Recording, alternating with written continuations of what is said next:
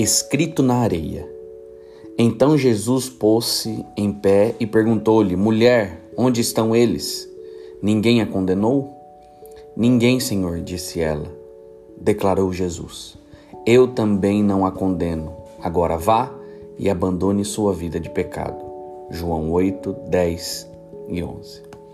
Ao andar pelas ruas da vila de Estaraia, visiva, o irmão Oleg e eu entramos em uma estação de corpo de bombeiros. Dois rapazes nos cumprimentaram e nos apresentamos como representantes da casa publicadora Fonte de Vida. Conversamos um pouco e eles nos sugeriram que fôssemos falar com os chefes lá fora no jardim. Ali mostramos alguns livros para aqueles homens. Eles disseram que gostaram dos livros, mas que não tinham dinheiro para comprá-lo. Assim, entramos outra vez para falar com os dois homens com quem já fizéramos contato. Encontramos os dois perto do simulador para treino dos bombeiros.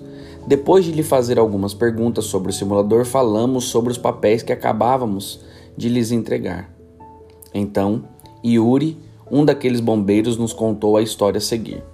Ele costumava beber muita bebida alcoólica, mas numa noite sonhou que ele era a parte da história da mulher apanhada em adultério, a qual foi trazida perante Cristo para ser castigada.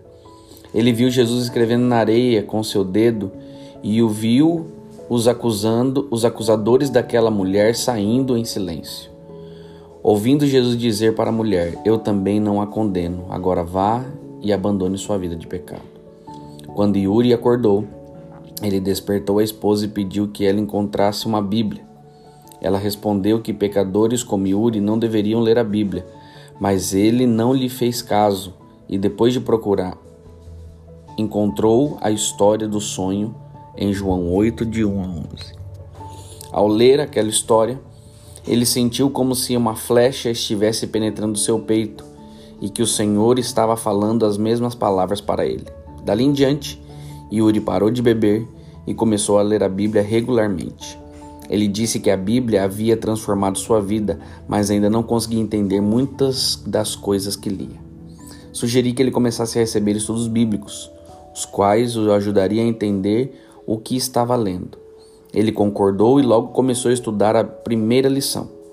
Na mesma ocasião, Yuri começou a, a ler O Grande Conflito. Não sabemos o resultado da história de Yuri, mas agradecemos a Deus por nos haver conduzido até ele. Fyodor, Ucrânia. Sabe, meus amigos, mais uma vez nós vemos a oportunidade que o comportor tem de estar no lugar certo, na hora certa, porque Deus visita a todos.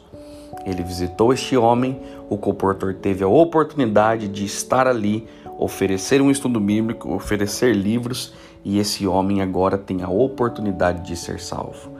Não perca as oportunidades que Deus tem para você hoje muitas portas vão se abrir. Que Deus te abençoe.